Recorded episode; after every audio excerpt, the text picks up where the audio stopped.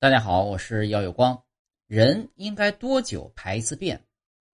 如果在百度上搜索“人应该多久排一次便”，会得到这样的答案：健康的成年人每次每天排便一次，在正常范围内呢，部分人会排便两到三次。如果你觉得这个答案有点笼统，范围有点大，那可以告诉你，真正的答案是：当你感到冲动时。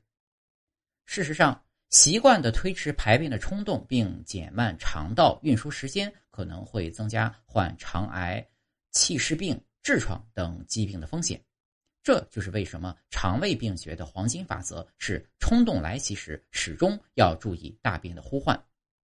当便意来袭时，婴儿通常会马上就地解决；然而，人类在长大后能做决定之时呢，就会学会抑制这种大便的呼唤。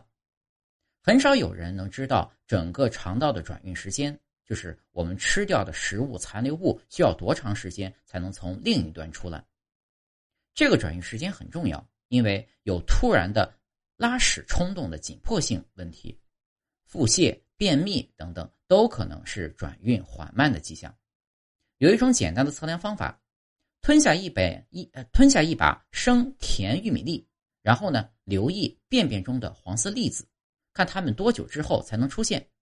正常应该是在八到二十四小时之间。